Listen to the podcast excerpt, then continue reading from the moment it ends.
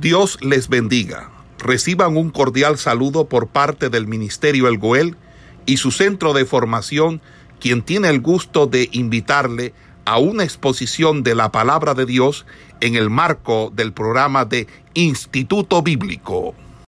Bueno, antes de comenzar la grabación, mi hermana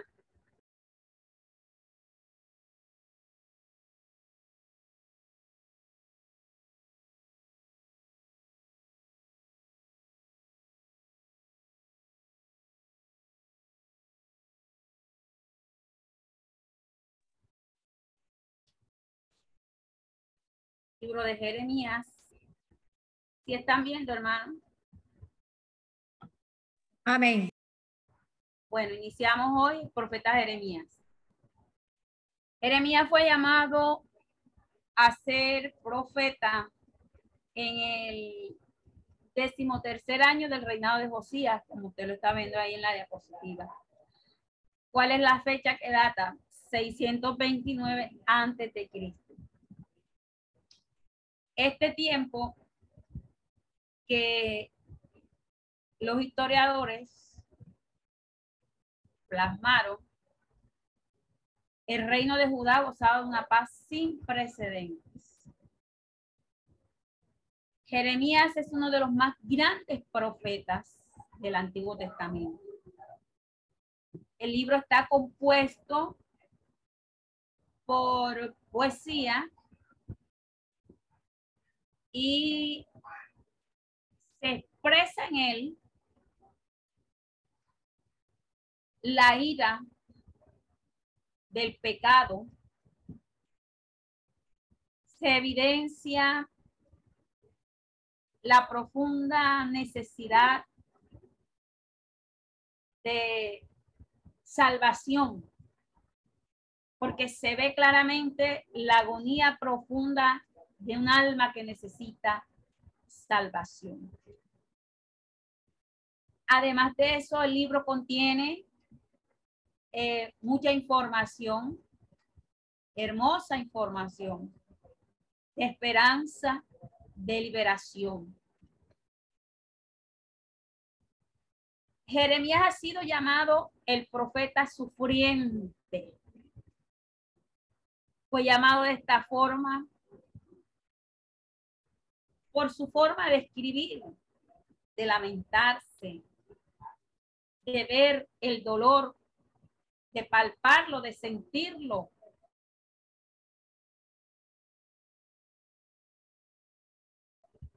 Y además de eso, eh, lo único que él podía hacer era elevar una voz de alarma y lamentarse de la condición tan deprobable que el pueblo en ese momento pasaba. Mira esta expresión que hace el profeta. Dice, ay, si mi cabeza se hiciera agua y mis ojos fuente de lágrimas para llorar día y noche a de mi pueblo. En esta expresión, algunos estudiosos han titulado al profeta Jeremías como el profeta llorón, que lloraba, que sentía el dolor. En cuanto a la historia de Jeremías, conocemos que era un profeta que su vida estaba completamente relacionada, directamente lo habla eh, el libro, que tenía una muy buena relación con la historia de Judá. Si usted se da cuenta, todos los momentos cuando Jeremías eh, es llamado a ser profeta, en ese momento del tiempo, el reino usaba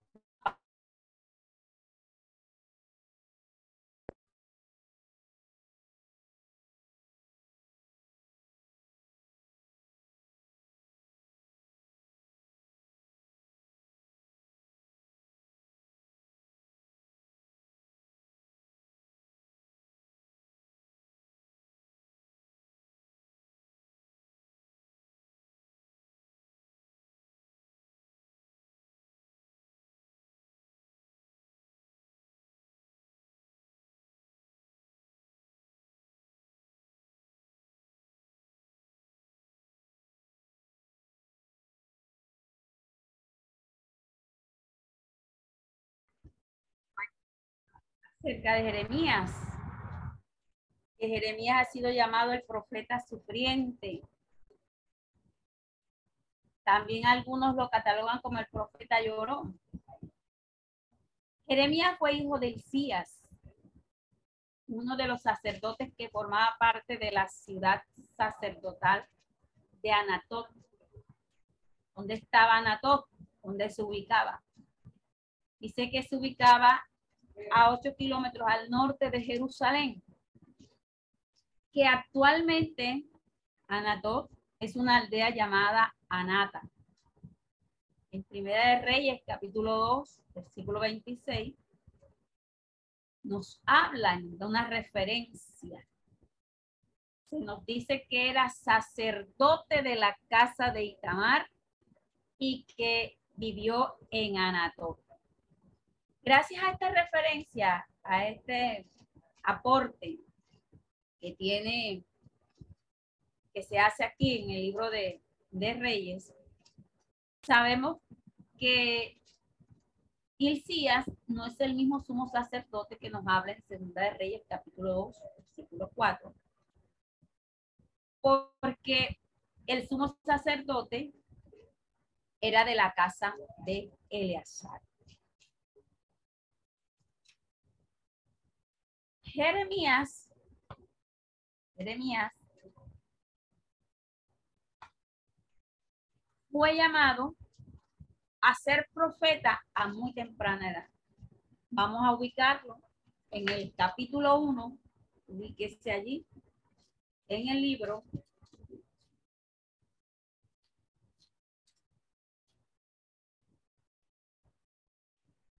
Capítulo 1, versículo 6 dice, y yo dije, ah, ah, Señor Jehová, he aquí, no sé hablar porque soy niño.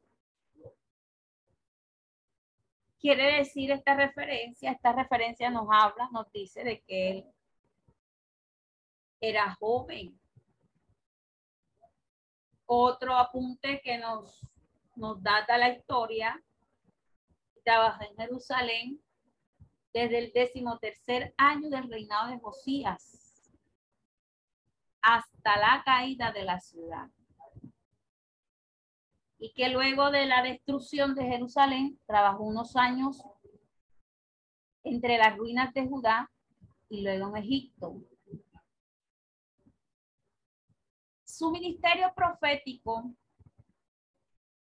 se desarrolló, por tanto, en el periodo de la disolución interna del reino de Judá y su destrucción a mano de los caldeos. Dios le da una misión como se la da el profeta Isaías y su misión fue primeramente ir a Judá y luego ir a los pueblos paganos. En la medida en que estos entraron en contacto con el reino de Dios en Judá. Al igual que, que Isaías, quien lo presidió por unos 100 años, trabajó en Jerusalén. Todos estos antecedentes, todos estos, estos, estos puntos importantes nos relacionan eh, a, Jeremías. bajado de un momento donde la intervención de Dios se ve poderosamente para querer salvar a esta región de todos sus pecados, de todos los pecados que estaban haciendo estrago en ellos. Si usted se da cuenta, si usted es buen lector, los diez primeros capítulos son bastante entendibles del libro de Jeremías. Son bastante jugosos porque usted va a encontrar todo el proceso por el cual Dios va a traer sobre ellos repercusión en cuanto si no dejan su pecado y su idolatría. Entonces, el propósito de el libro Ministerio de Jeremías se declara abiertamente en dos pasajes. El primero es el capítulo 1, versículo 10, que habla, mira que te he puesto en este día sobre naciones, sobre reinos, para arrancar, para destruir, para arruinar, para derribar, para edificar y para plantar. Ese es uno de los propósitos por el cual Dios llama al profeta, le entrega esta labor que es encomendada por él mismo. No fue puesto porque él quiso, fue puesto porque Dios lo colocó. Sobre naciones, hay un micrófono abierto, por favor. Sobre naciones, sobre reinos, para arrancar, para destruir, para arruinar y derribar, para edificar y para plantear. El plan de Dios inicial con el hombre es querer llevarlo a que él conozca la salvación. A que él entienda que Dios le ama, que Dios quiere hacer de él un hombre nuevo, que quiere cambiar, quiere transformarle, que quiere hacer en él una persona idónea que de verdad ame a Dios, que entienda a Dios, que le busque. Esto nos lleva a que este plan de Dios, plan inicial de Dios, es destruir, arrancar el pecado y todo lo que está consumiendo la vida del hombre, que no lo deja avanzar, que no lo deja seguir, que se frustra porque el pecado ha sido tanto que lo ha consumido. Para eso fue llamado Jeremías, porque el pecado no debe ser consentido, pecado es pecado. Y delante de Dios, Dios lo mira como algo desagradable, como algo que el hombre en sí lo destruye, porque el pecado destruye al hombre. Ese es el propósito inicial de Dios, destruir. Por eso, no destruir al hombre, destruir el pecado. Que hace una referencia, la madera podrida para edificar y plantar. Las plantas marchitas deben ser extraídas, arrancadas, dando muestra de que el pecado en nosotros no debe ser consentido. Y el propósito final de Dios no es destruir vengativamente al hombre, porque si Dios lo hizo,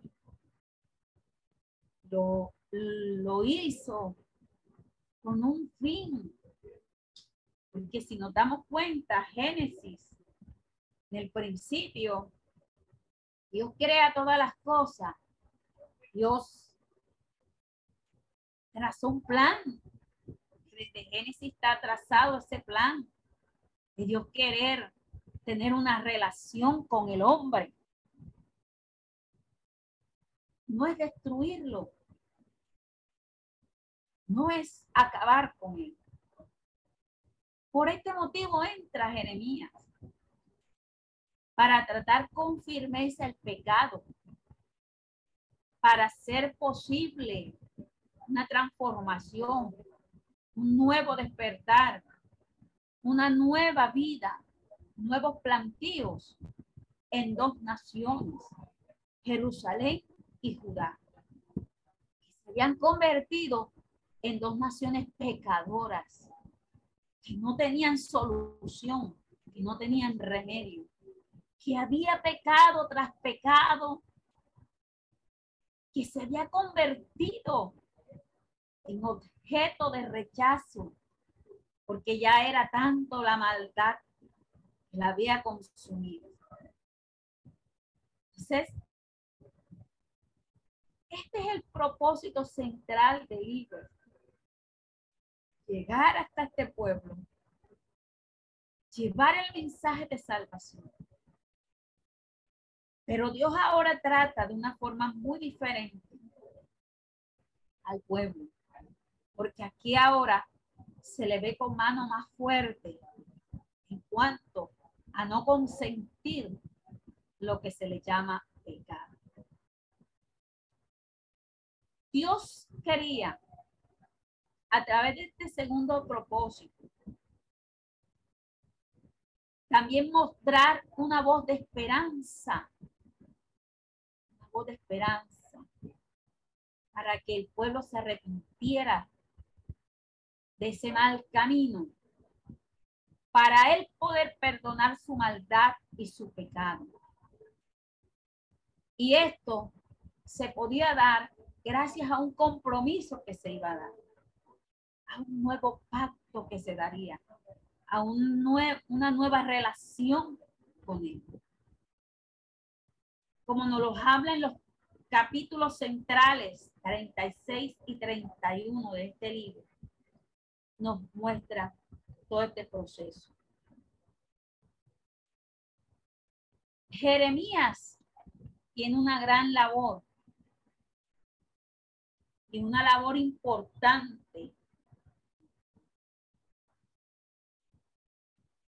Ya hemos dicho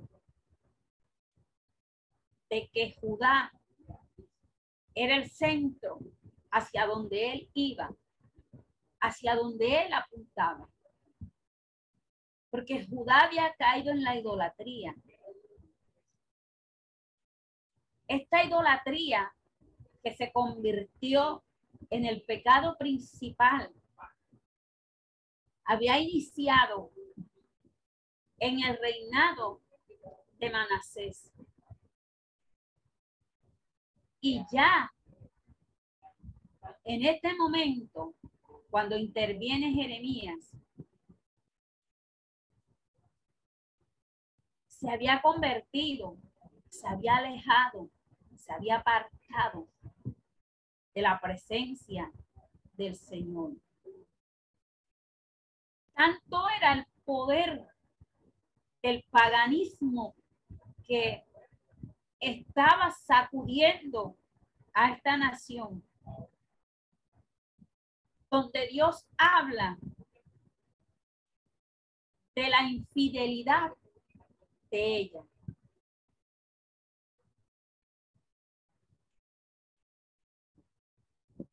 Donde Dios habla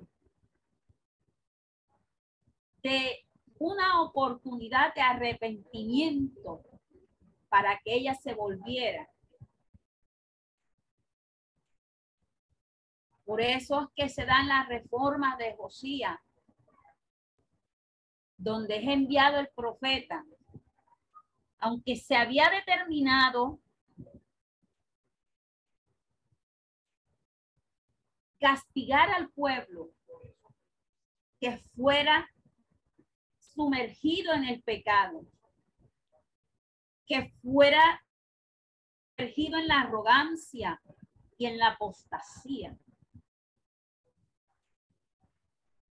Dios tendría un momento para que el pueblo tomara una decisión y la decisión era buscarle a él de corazón una de las citas predominantes que nos habla Isaías era de volverse a la senda antigua y buscar la salvación de Dios.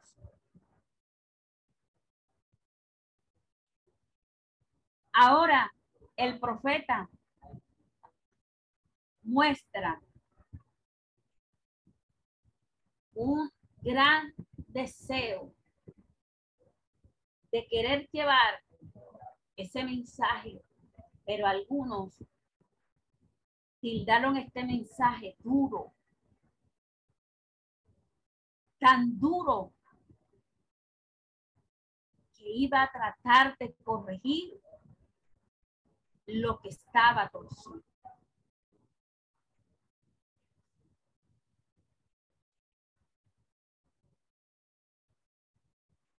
El libro de, de Jeremías, perdón,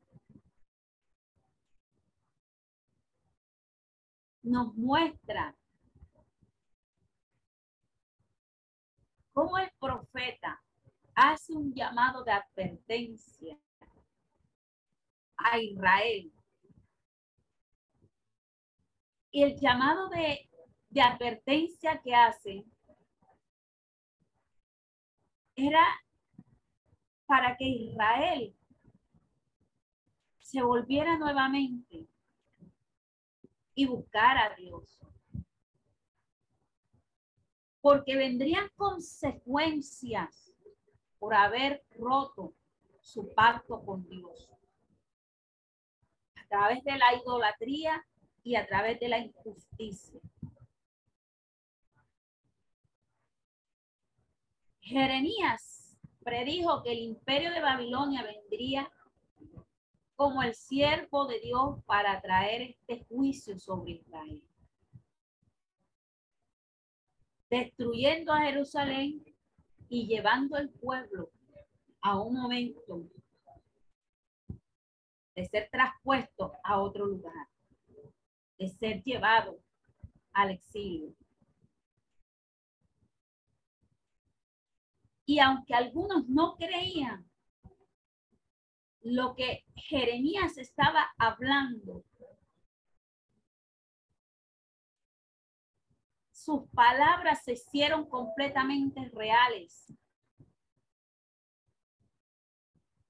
Jeremías fue testigo de lo que les había dicho de lo que les había pronunciado, de la destrucción que vendría y de que el pueblo iba a ser llevado a exilio. Este libro, como usted está viendo ahí en la diapositiva, surgió de una manera muy interesante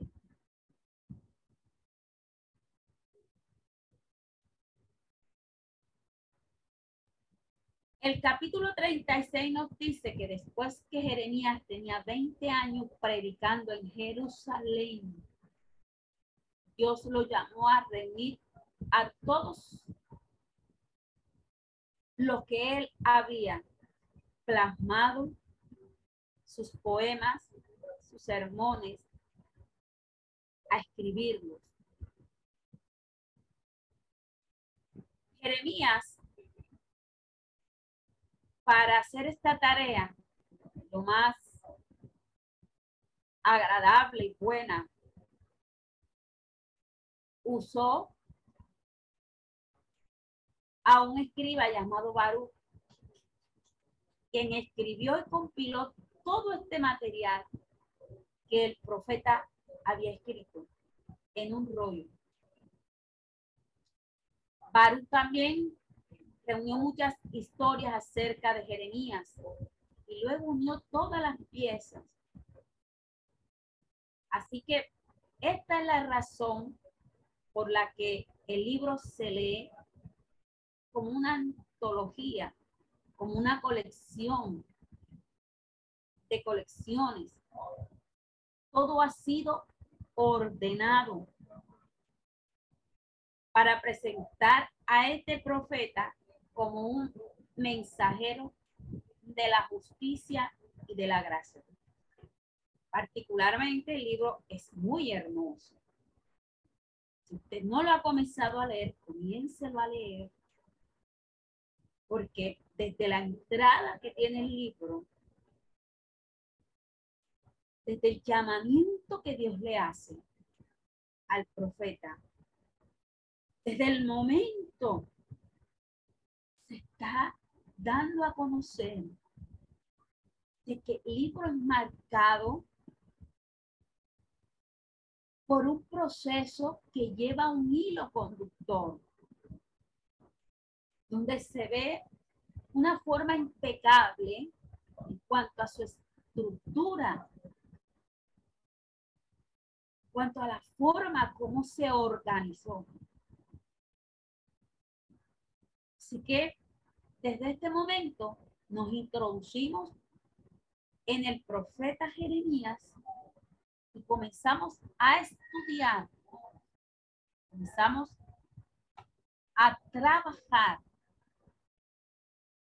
acerca de este profeta. Iniciamos el capítulo 1. Jeremías mensajero de, de la justicia y de la gracia de Dios. Este título de mensajero de la justicia, título que llevaba el profeta a hacer las cosas correctamente, que aplicar la justicia divina como Dios lo demandaba, como Dios lo establecía. Esto demuestra de que el profeta tenía una vocación hacia las cosas de Dios,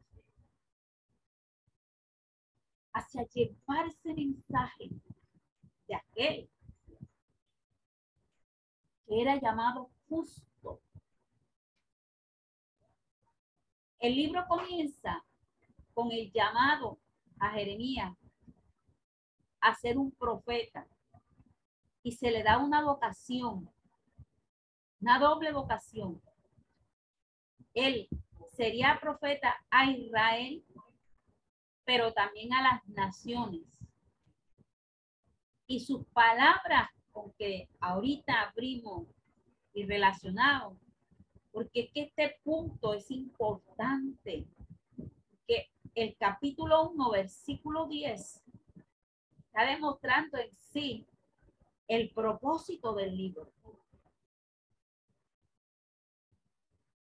La palabra arrancar, derribar, pero también edificar y plantar, llevaría a mostrar el pecado, arrancar el pecado, a quitarlo pero que también traería un mensaje de la gracia divina de Dios y un mensaje de una salvación imprescindible que Dios iba a demarcar. En otras palabras, él acusaría a Israel y le advertiría acerca del juicio venidero de Dios. Pero que también al él mostrarle el pecado, al él descubrirlos, también mostraba otra, otro aspecto y otro punto crucial e importante, que era llevar el mensaje de esperanza para un futuro.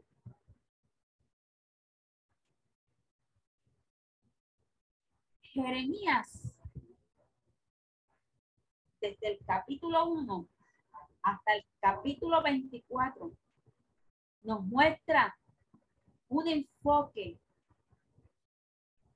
a mostrar este mensaje de arrepentimiento, este mensaje de grande de Dios para traerlos a todos ellos una nueva esperanza de vida. El libro se puede dividir en dos partes. La primera parte sería del capítulo 1 hasta el capítulo 24 y luego del capítulo 25 al capítulo 52. Tendríamos estas dos grandes secciones para estudiar. Por eso es importante que usted en estos momentos, desde ya, comience a desarrollar la lectura con respecto al libro de Jeremías. Entonces, en el capítulo 1 se nos muestra el inicio.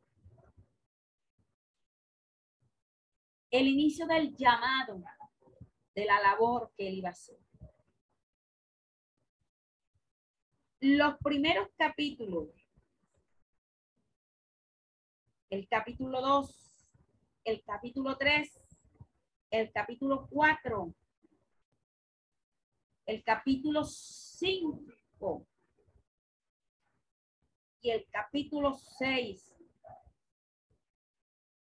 capítulo 7, muestra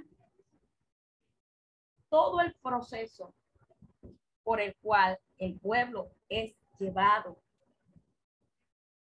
a ser confrontado en su pecado. Esta colección de estos 25 capítulos.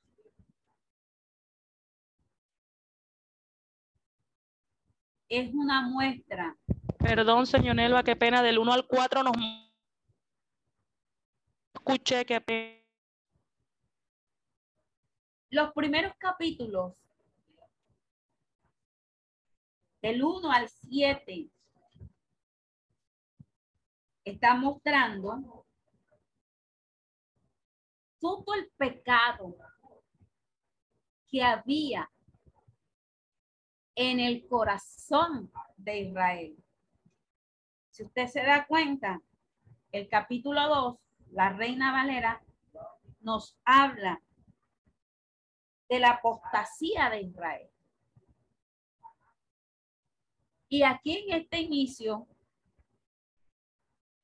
nos está mostrando la idea central es ir a Israel, es llevar a Israel a ser confrontado en su pecado, a mirar, mirar que él tenía que mirar su condición, su condición de probable en el cual se había convertido.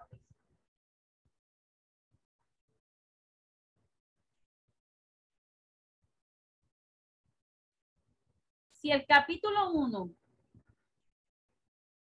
es el primer capítulo, y este primer capítulo nos habla del llamado del profeta, donde menciona que Dios le llama para que vaya hasta esa nación y hable de esa promesa de, de Dios para ellos, pero que también les haga un llamado al arrepentimiento, a que tomara conciencia de su pecado. El llamado que Dios le hace a Jeremías era también para que él se ubicara en el sitio que Dios lo había escogido para esa tarea.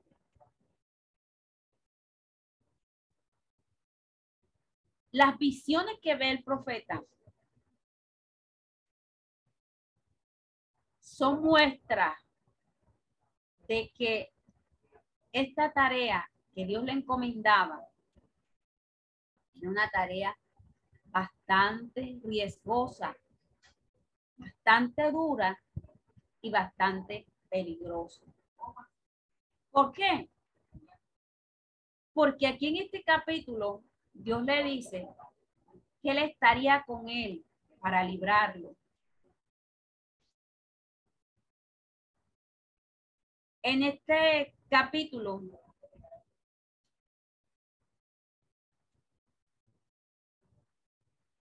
vamos a leerlo, capítulo 1, dice así. Las palabras de Jeremías, hijo de Isías, de los sacerdotes que estuvieron en Anatot, en tierra de Benjamín. Palabra de Jehová que vino en los días de Josías, hijo de Amón, rey de Judá, rey de Judá, en el año decimotercero de su reinado. Le vino también en días de Joacín, hijo de Josías, rey de Judá, hasta el fin del año undécimo de Sedequías, hijo de Josías, rey de Judá, hasta la cautividad de Jerusalén el mes quinto. Vino pues palabra de Jehová a mí diciendo, antes que te formase en el vientre te conocí, antes que naciese te santifiqué, te di por profeta a las naciones. Yo dije, ah, ah, Señor Jehová, he aquí no sé hablar porque soy niño.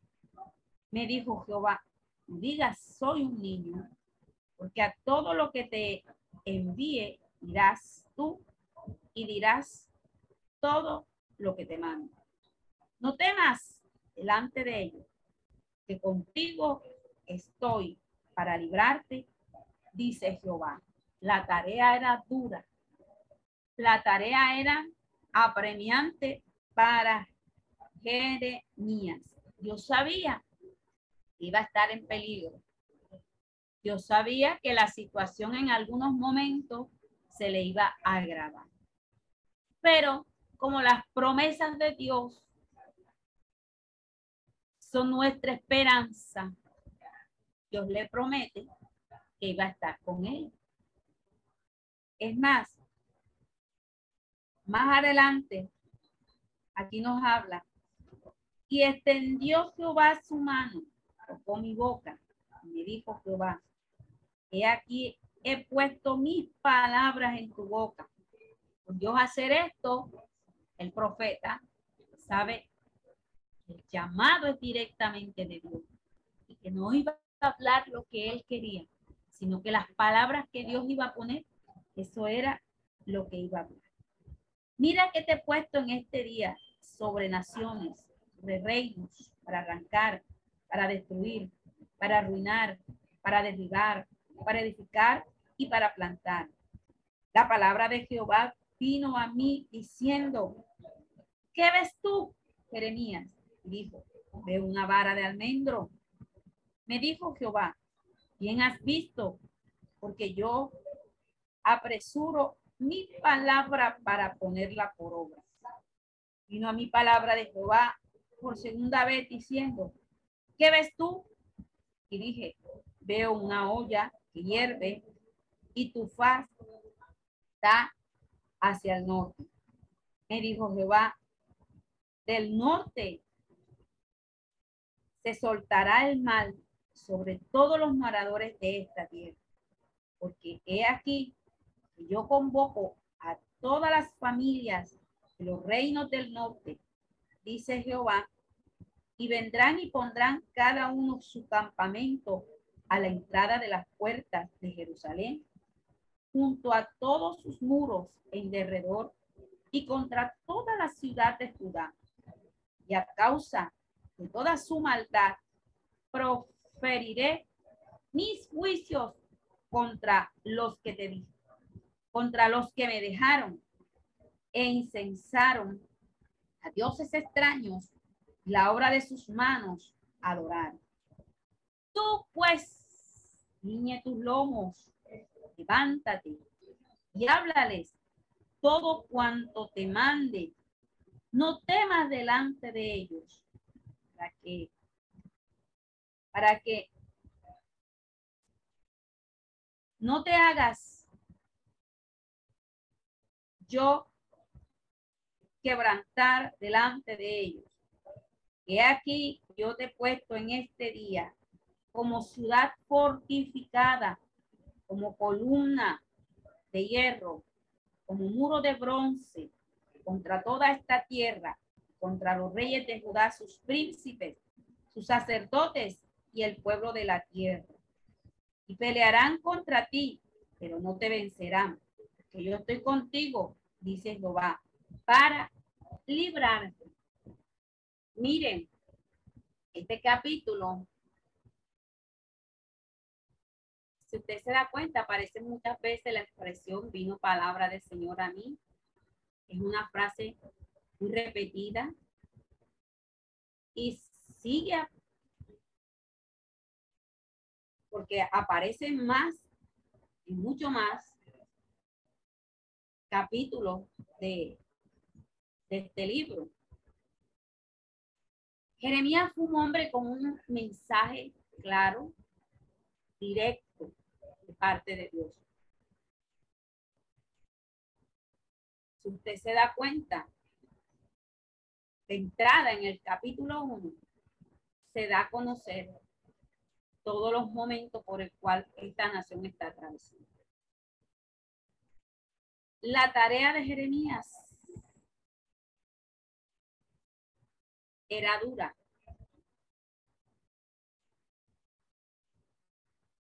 Por eso se dice que el libro es una colección de los escritos que se dan con mucha más anticipación. Y es que la idea era mostrar, mostrar que lo que el pueblo había prometido a Dios, los acuerdos que se habían hecho, no los habían hecho porque ellos quisieron. Había algo que ya estaba establecido. Y si usted se da cuenta, ahorita que leímos, ellos adoptaron la adoración a todas clases de dioses edificaron santuario a los ídolos por toda la tierra. Los dioses cananeos.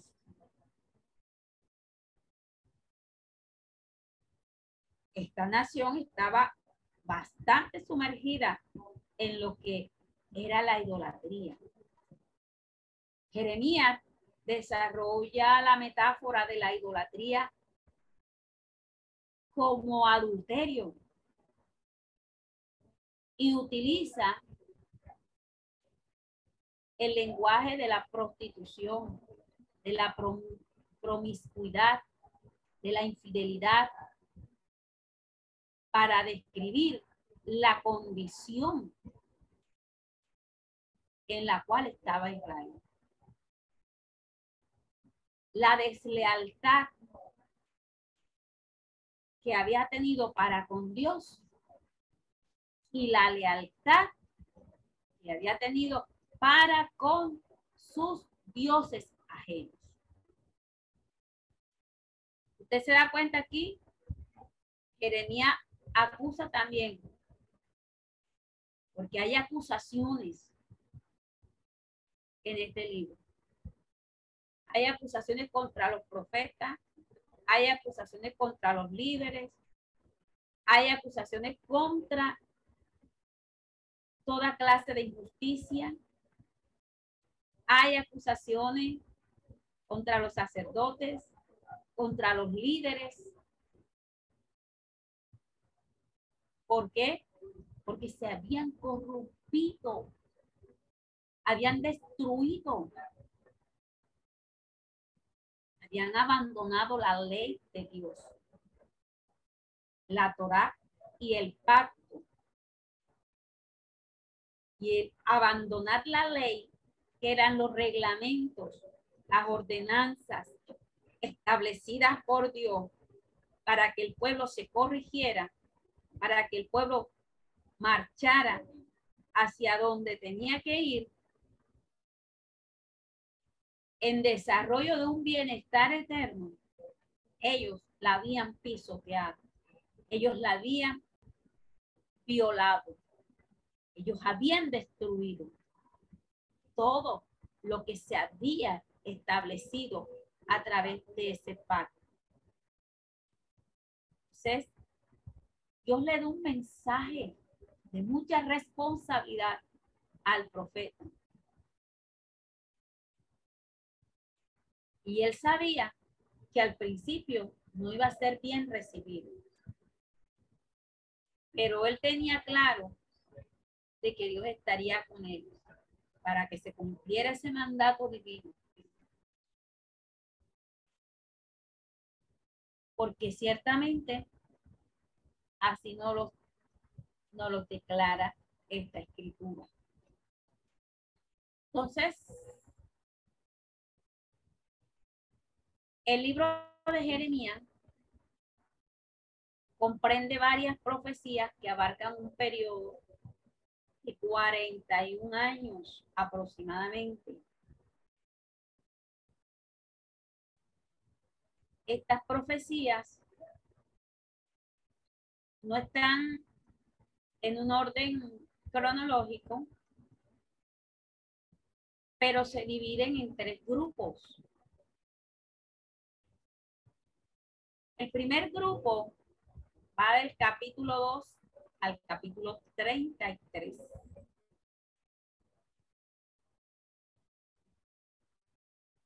El segundo grupo de profecías va del capítulo 34 al 45. Y el tercer va del 46 al 51 se las vamos a mirar de esta forma. Tres grupos de profecías. Desde el capítulo 2 hasta el capítulo 33 vamos a mirar que en estas profecías se centra en la condena que viene para la ciudad de Jerusalén,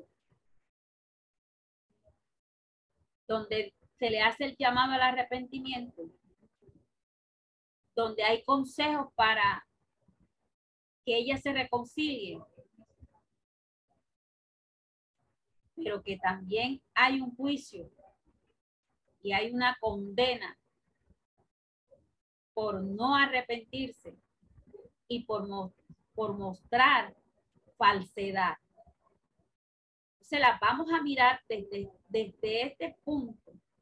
La próxima clase vamos a leer desde capítulo 2 hasta el capítulo 33, usted va a leer en su casa todas estas profecías. Ahorita le di una entrada que fueron los primeros siete capítulos donde nos habla de todo este proceso. El pueblo estaba eh, sumergido en su idolatría, donde se habían violado las leyes, la Torá, donde esto no le importaba a los, a los líderes. Esto, esto lo habían puesto como, como algo sin importancia. Y en el capítulo, el capítulo 7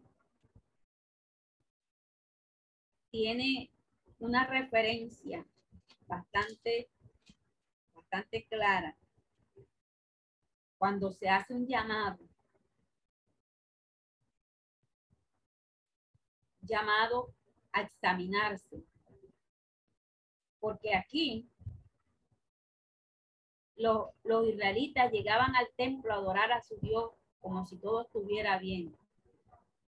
Pero fuera del templo estaban andando en otras en otras cuestiones que no eran santas, adorando a otros dioses. Creían estar adorando al Dios verdadero, pero también se enfocaron en la idolatría, donde comenzaron a hacer prácticas horribles, sacrificios de niños, una cantidad de pecados, una cantidad de pecados que no estaban de acuerdo a lo que Dios estaba estableciendo en, en las escrituras. Entonces, entonces, este capítulo, estos primeros siete capítulos, es la entrada a mostrar todo el pecado degradante en la cual esta nación está sumida. Terminamos aquí la clase. Esperamos que este estudio haya sido de bendición para su vida y ministerio. A Dios sea la gloria. Este es el Ministerio El Goel, vidas transformadas para cumplir el propósito de Dios.